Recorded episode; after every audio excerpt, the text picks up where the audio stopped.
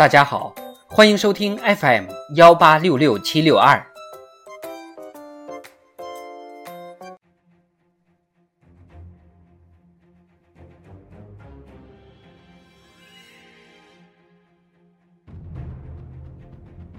庆祝中国共产党建党一百周年特别节目《中国共产党一百年大事记》，一九七三至一九七四年。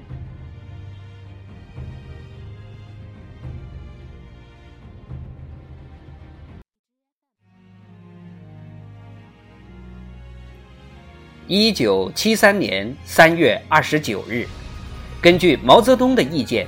周恩来主持中央政治局会议，决定邓小平正式参加国务院业务组工作，并以国务院副总理身份参加外事活动。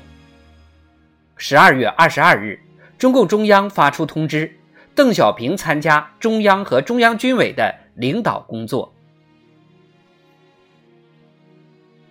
八月五日至二十日，国务院召开首次全国环境保护会议。制定关于保护和改善环境的若干规定试行草案，这是中国第一部环境保护的综合性法规。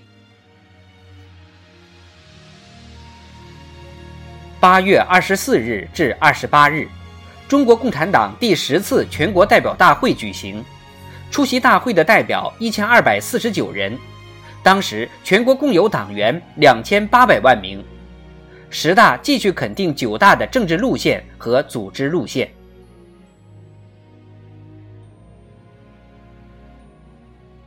八月三十日，中共十届一中全会选举毛泽东为中央委员会主席。本年，中国先行杂交水稻科研协作组袁隆平等人。在世界上首次培育成功强优势的先行杂交水稻。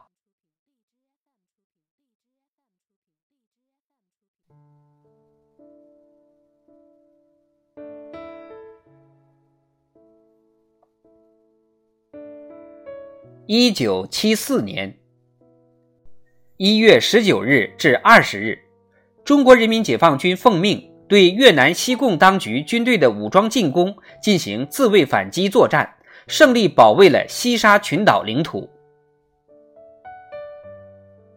四月六日至十六日，邓小平率中国代表团出席联合国大会第六届特别会议。十日，在会议上全面阐述毛泽东关于三个世界划分的理论和中国的对外政策。八月一日，中央军委发布命令，将中国自行设计制造的第一艘核潜艇命名为“长征一号”，正式编入海军战斗序列。人民海军进入拥有核潜艇的新阶段。